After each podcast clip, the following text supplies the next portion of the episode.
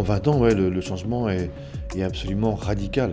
L'image véhiculée, c'était l'éleveur de chèvres avec ses cheveux longs, sa boucle d'oreille, à fumer des, pétards dans sa bergerie. Euh, aujourd'hui, les acteurs de la bio, les paysans en particulier, sont euh, jugés comme étant des gens crédibles, solides, voire source d'innovation et d'amélioration pour leurs confrères qui sont restés en convention. Donc c'est la plus belle des récompenses.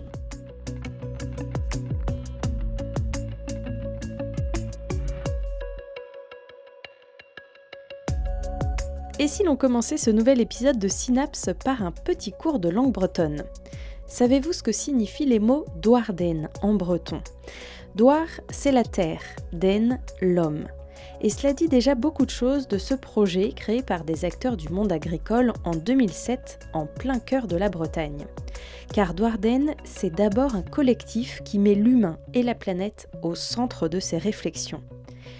Plus précisément, Douarden est une société coopérative spécialiste de la pomme de terre et des légumes racines issus de l'agriculture biologique. L'objectif, faire en sorte que chaque maillon de la chaîne, du paysan à l'expéditeur, soit reconnu à sa juste valeur.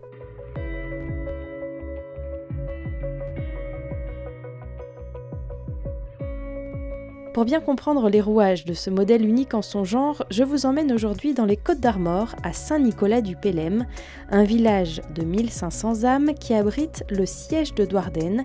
Là nous attend Fabrice Tréorel, son président.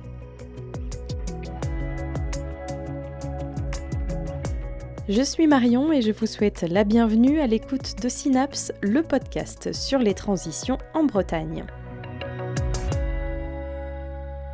C'est l'aboutissement d'une réflexion. Le projet n'est pas né euh, comme ça euh, un lundi matin.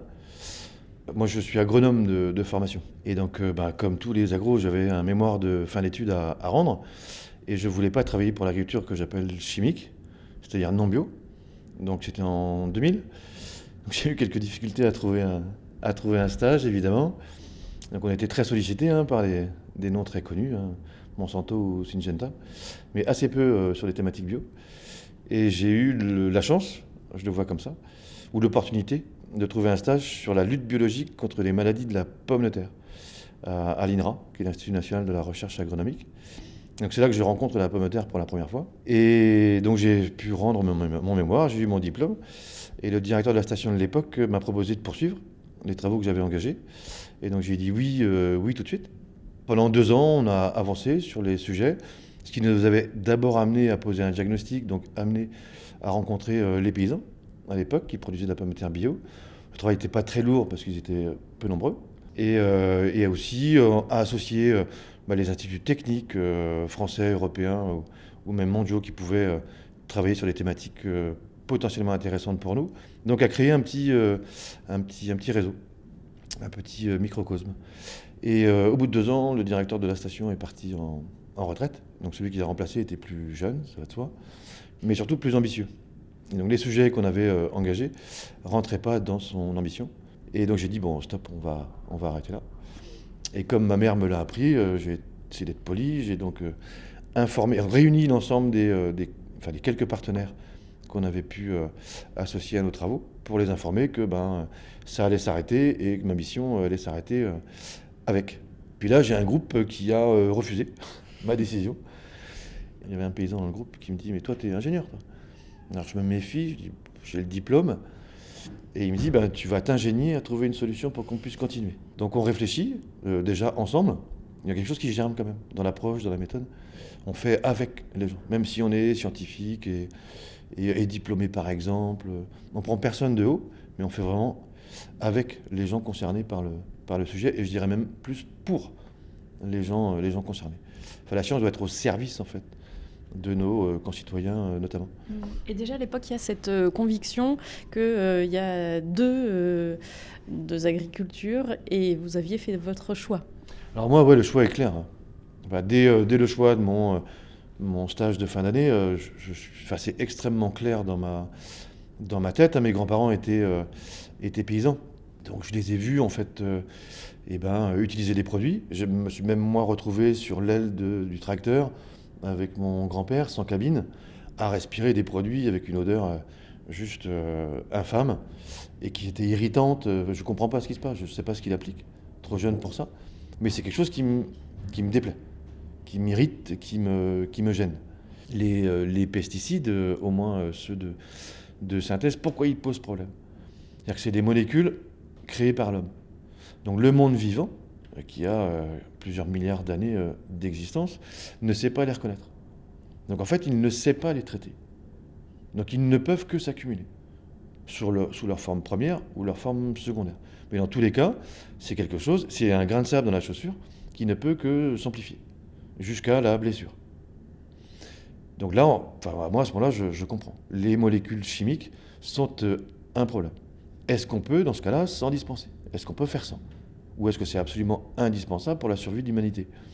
Donc je sais dès ce moment-là que non. On n'a pas attendu en fait euh, la, chimie pour que l'homme soit euh, autonome et, euh, et survive. Le schéma pour moi il est clair et la réponse à cette problématique-là, c'est l'agriculture biologique, puisqu'elle proscrit l'usage de pesticides en particulier. Mais au-delà de ça, elle se soucie aussi de l'aspect social, de l'aspect économique, et notamment de l'économie agricole. Et dans cette économie-là, on inclut nos concitoyens, hein, ils font partie du territoire et le consommateur, parce que ce n'est pas toujours les mêmes personnes. Donc pour moi, c'est le, le, bon, le bon modèle agricole. Voilà donc les premières graines de Douarden semées, désormais des prémices à l'éclosion. Il n'y a plus qu'un pas.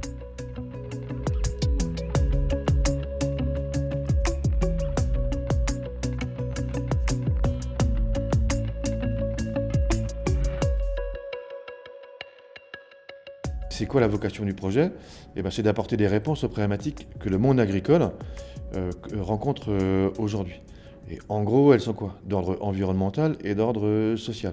On regarde en fait ce qui existe aujourd'hui.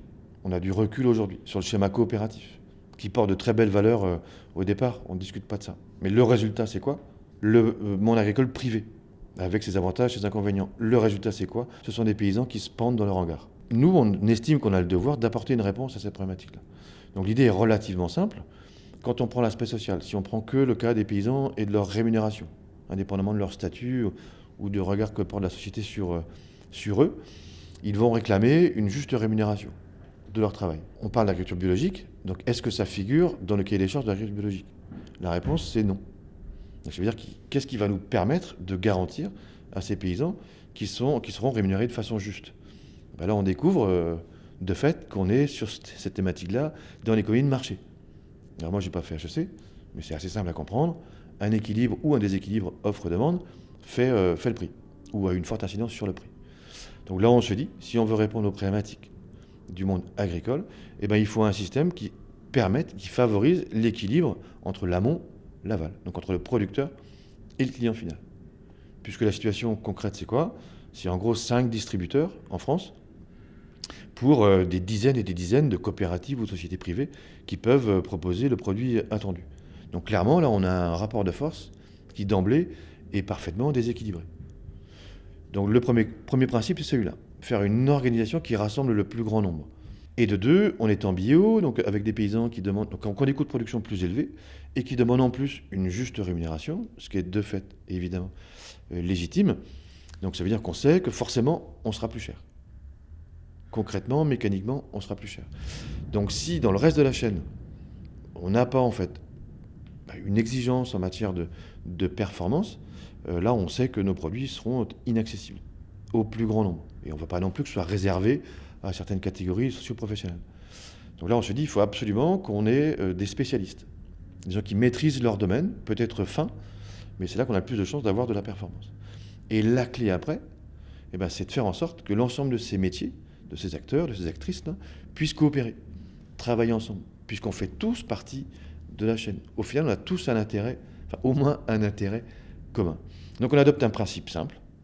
Quand euh, le monde agricole est organisé sous forme de filière, c'est souvent le, terme qui est employé, donc ça dit assez bien ce que ça veut dire, c'est quoi l'image que ça renvoie? Ben, C'est un fil, le long duquel on a euh, les différents acteurs nécessaires au process. Ben là, nous, on dit, on rompt le fil ou on rejoint le fil. Et on prend une table ronde, et on met tous ces acteurs-là autour de la même table. Donc on se voit, on se connaît, on peut se parler, on peut s'écouter, et on peut définir des choses ensemble. que ce soit des principes, que ce soit des prix aussi. Typiquement des prix, il faut être concret euh, aussi. Et donc le faire, euh, le faire collectivement. Et c'est d'une efficience absolument extraordinaire.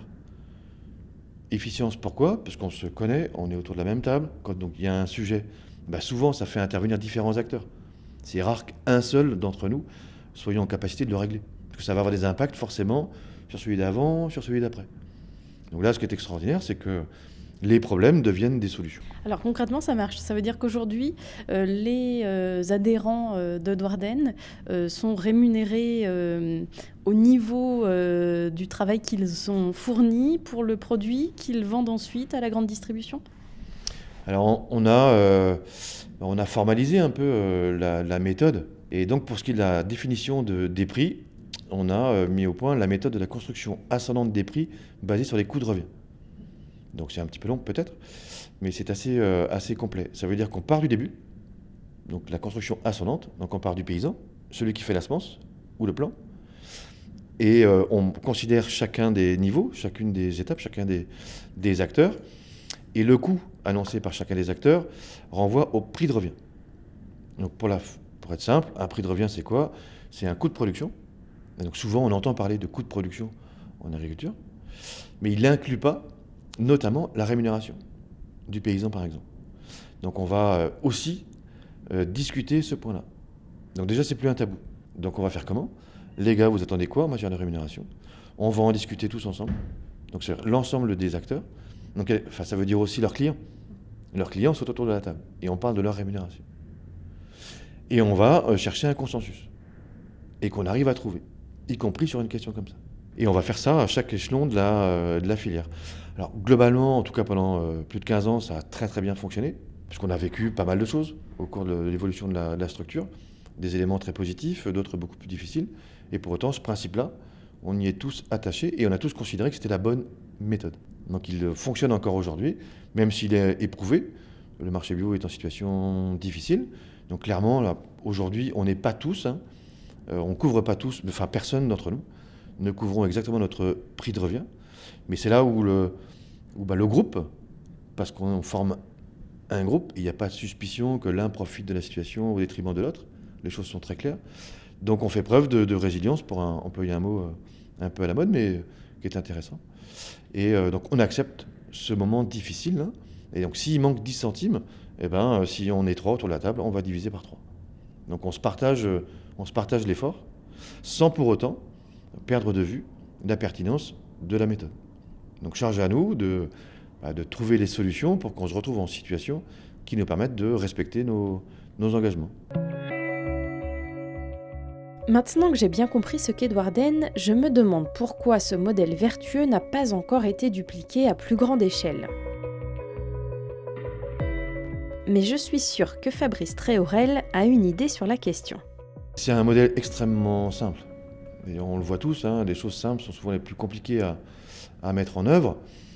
Là, parce que ce modèle-là peut s'appliquer à toutes les filières agricoles, mais il peut aussi s'appliquer à, euh, n'importe quel type d'activité, que ce soit la fabrication de tables, de chaises euh, ou au tiers C'est un, un, modèle, comme euh, l'économie de marché est un modèle. Alors pourquoi la duplication ou l'émancipation de ce, modèle-là ne se fait pas plus que ça, alors que tous les gens qui découvrent le modèle ben, finalement le, valident, voire le plébiscite, eh ben c'est des freins. Et les freins, souvent, c'est des peurs. Donc voilà, il faut accepter que ça mette un petit peu de, temps, que ça diffuse petit à petit. Et nous-mêmes, donc, on essaie ben, d'être acteurs du développement de ce modèle-là.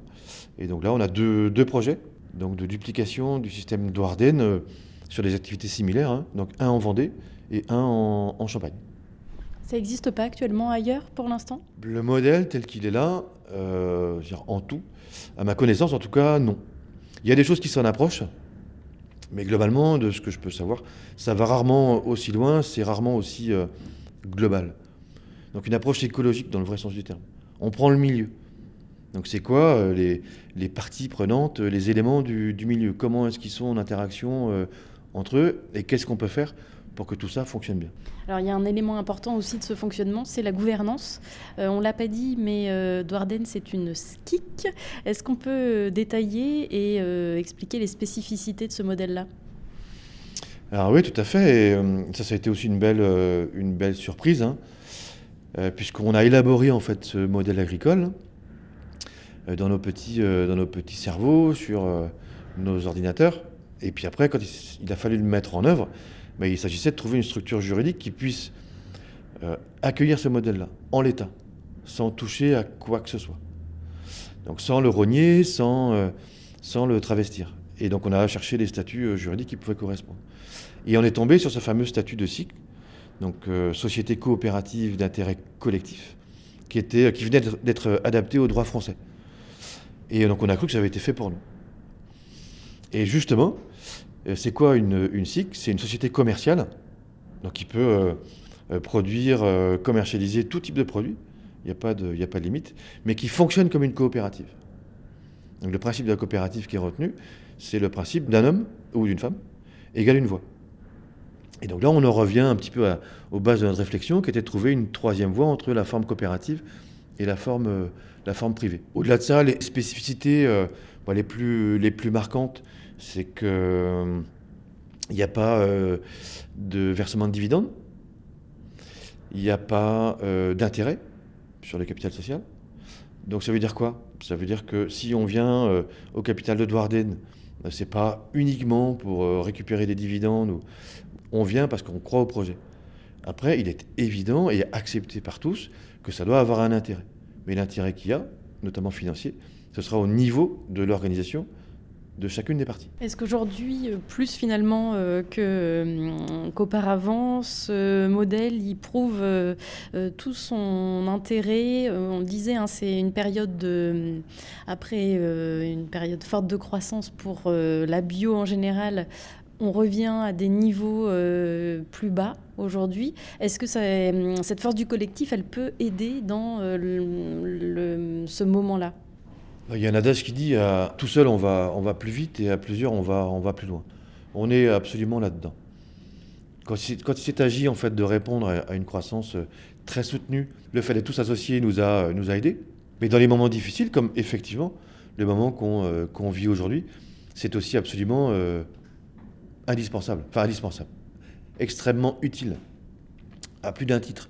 Pour euh, élaborer des projets, pour faire germer des solutions. Et puis aussi pour éviter l'isolement. On peut avoir de belles entreprises, hein, mais souvent le dirigeant, il est, il est seul face aux difficultés de l'entreprise. Est-ce que justement cette période euh, qui, euh, est en cours, euh, vous voyez-vous euh, des, pistes de solutions, des, choses à expliquer peut-être aussi aux consommateurs, à réexpliquer? Alors clairement, oui, c'est ça l'enjeu. Puisque le, développement de l'agriculture biologique, c'est le, sens de l'histoire.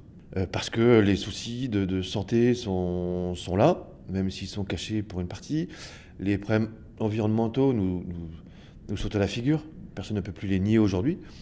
Et puis surtout, enfin, moi qui suis euh, impliqué dans l'agriculture biologique depuis euh, ben, plus de 20 ans maintenant, on a réussi à développer un modèle d'agriculture fiable on peut garantir à nos clients qu'ils auront pommes de terre, carottes, euh, oignons et autres tous les ans. Il y a 20 ans, c'était absolument pas le cas. Souvent, on nous a opposé ça. Ah, si tout le monde passe en bio, en fait, euh, eh ben, on ne pourra pas nourrir le monde. Aujourd'hui, c'est absolument contestable et sur la base d'éléments extrêmement concrets. Donc, euh, ça n'empêche pas qu'il y a encore des choses sur lesquelles il faut qu'on avance et qu'on travaille. hein. Et par contre, les difficultés qu'on rencontre aujourd'hui, ben, sont relativement simples. C'est qu'on n'a pas su expliquer à nos clients, que sont les consommateurs, ce qu'était la bio. Les avantages directs et indirects de l'agriculture biologique. Et euh, le, combat pour nous est relativement simple, puisqu'on parle du bio, très souvent. Alors le bio, ça renvoie à quoi? Juste au produit. Mais absolument pas à ce sur quoi il repose, et, et donc notamment à l'agriculture biologique. Donc c'est d'expliquer ça à nos, euh, à nos concitoyens et faire que ce soit des consommateurs de, produits bio. L'enjeu majeur, il est, euh, il, est, il est là. Donc là, il s'agit de réinvestir le champ de la, la communication et, du, euh, et du partage. Et, et on saura retrouver les consommateurs qu'on a perdus. Et puis on enverra euh, bien d'autres nous, nous rejoindre dans ce combat qui est celui pour l'agriculture biologique.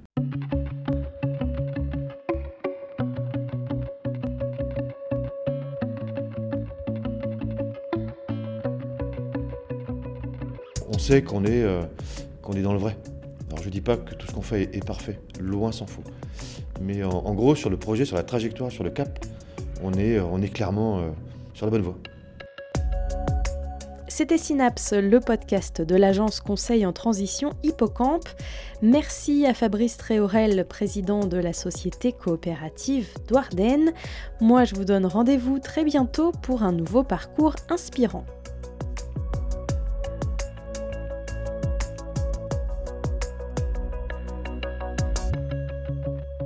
Et si ce podcast vous a plu, je compte sur vous pour noter et commenter cet épisode sur votre plateforme préférée. Et bien sûr, n'oubliez pas d'en parler à vos amis.